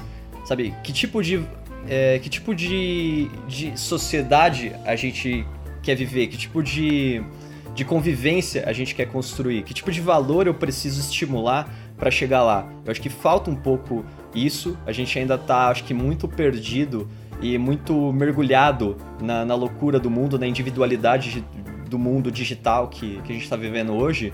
E eu acho que falta um pouco essa, essa questão. Então, assim, o que, que eu acredito? Acho que a gente tem que sair e ir além do trabalho, e além do meu dia a dia, do modelo de negócio da minha empresa, da minha indústria. O que, que eu quero para a sociedade? Assim, o que, que eu acho que é uma convivência positiva? No que, que eu acredito? Quais, quais vão ser os valores que eu vou assumir para ter isso? Acho que esse é, esse é o primeiro passo, a gente ter um código de ética. O segundo passo é a gente tentar incorporar isso dentro das nossas ações, que é algo difícil, porque, de novo, a gente não tem, a gente não tem autonomia de modificar as coisas na canetada, a gente não tem isso, a gente não vai conseguir isso. E o designer, eu não acho que o designer vai crescer algum dia a ponto de conseguir dar esse tipo de canetada. Mas o que a gente consegue é fazer a ponta entre todos os envolvidos. A gente consegue tentar estimular novos comportamentos, novas formas das pessoas é, se relacionarem, das pessoas enxergarem como o mundo funciona, a gente consegue fazer isso. Então, assim, se a gente for tentar aplicar dentro da empresa, acho que a primeira coisa que vem na minha cabeça é que eu posso deixar esses impactos evidentes. Então, se eu tô numa discussão, vai, tô num, tô num planning, tô decidindo lá um backlog de coisas para serem feitas, tô numa reunião para a gente definir é, novas KPIs para o semestre, na hora que as pessoas começam a falar assim, não, beleza, mas isso vai ser produtivo para os usuários, porque agora eles vão também poder ter a liberdade de comprar as coisas para fazer X.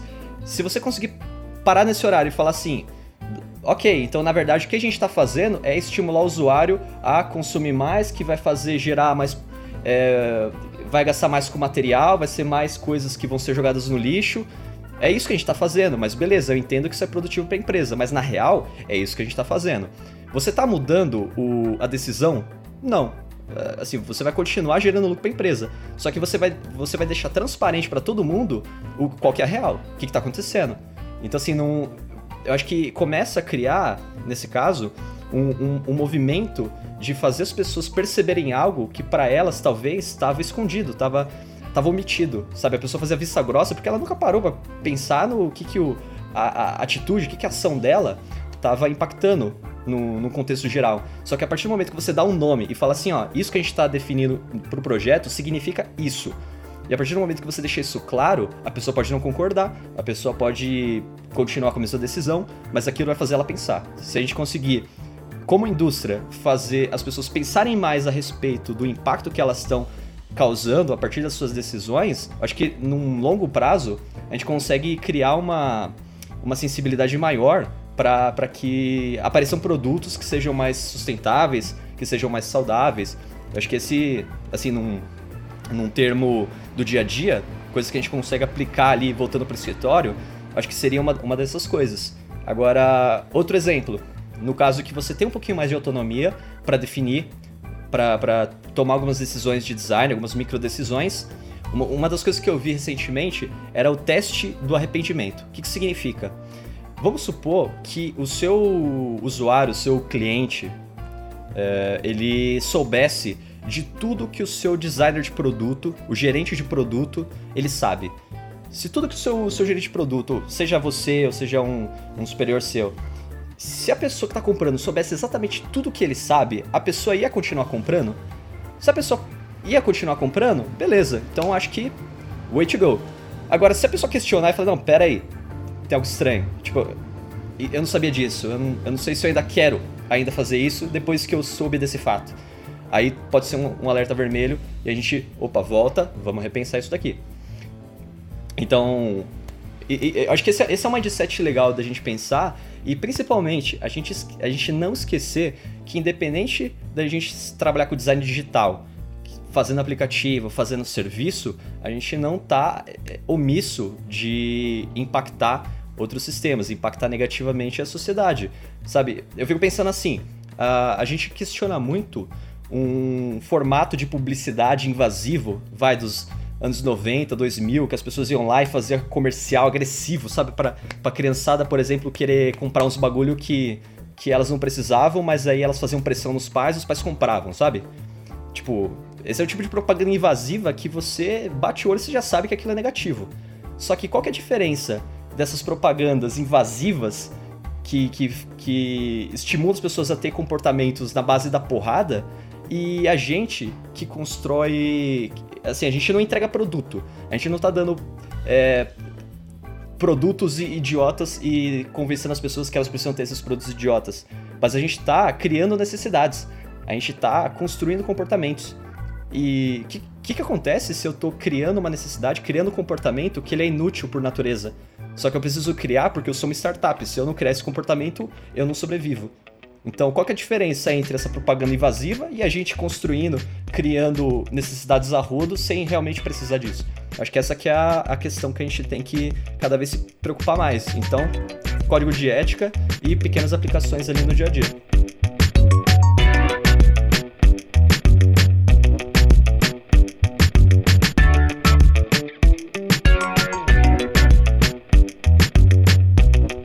Beleza, galera? Papo profundo, papo denso, mas necessário para a gente crescer ali como, como designers, para a gente fazer um trabalho consciente. Eu queria agradecer é, a você, caro ouvinte, também aí os nossos participantes. Bruno, cara, obrigado, velho, por ter aceito o convite para participar aqui do programa.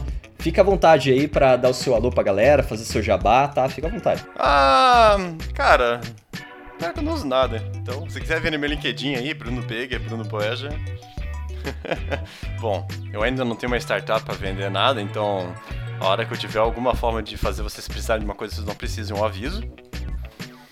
E, pô, obrigado pela oportunidade aí, foi bem legal conversar. Né? Acho que assuntos assim deveriam ser conversados mais vezes, mas a oportunidade nem sempre permite, né? Uhum. E é isso, gente. Obrigado por, pela, pela participação. Valeu, Bruno. Obrigadão, Brunão. É, pra você ouvinte aí que é, tá sempre com a gente. E não segue a gente ainda nas redes sociais, lembre-se de seguir a gente no Twitter, no Facebook e também no nosso Medium, que é onde a gente posta todos os episódios. É, em todos a gente somos Ideia. Então é só procurar Ideia, é só a gente, é muito fácil. Vem Exatamente. Espero que esse papo tenha ajudado você aí, caro ouvinte, querido ouvinte, a refletir um pouquinho sobre nosso papel como profissional, né? A gente poder trazer essa discussão. Então, pega esse negócio e vai discutir com outras pessoas também, sabe? A, a ideia é que, é que mais pessoas consigam pensar sobre isso e que a gente consiga criar um, um movimento, algum tipo de mudança no, no mercado a partir vai, de uma discussão teórica que a gente está trazendo, mas que é necessária porque sabe, o, o mundo ele não se organiza sozinho, as pessoas precisam projetar que isso aconteça. Então, se a gente conseguiu plantar essa sementinha dentro de você, eu fico muito agradecido. Então, deixa algum comentário aí, se você está ouvindo no Medium ou no SoundCloud, deixa um comentário ou manda um e-mail pra gente e troca ideia com as pessoas sobre isso, porque é importantíssimo. Eu agradeço que você tenha ouvido até agora e a gente se encontra aí, vai, que, vai ser o que agora, Dodô? Vai ser quinzenal? Vai ser trimensal? vai ser o que agora? Acho que talvez. Acho que talvez a gente consiga fazer um desses por, por mês, pelo menos, porque dá o trampo de com convidados, pauta e sei lá o que. Mas acho que a gente consegue. Acho que a gente vai ter um agora com o podcast é delas no mês de março. A gente já tá organizando agora. Então provavelmente no, agora em março vocês vão ter um outro episódio desse aqui mais robusto, como a gente costuma chamar. Uhum. Esse tipo de episódio não vai morrer. A gente vai continuar. E é isso. Acho que até o próximo. Fico feliz que vocês tenham ficado até agora. E um abraço. Até mais.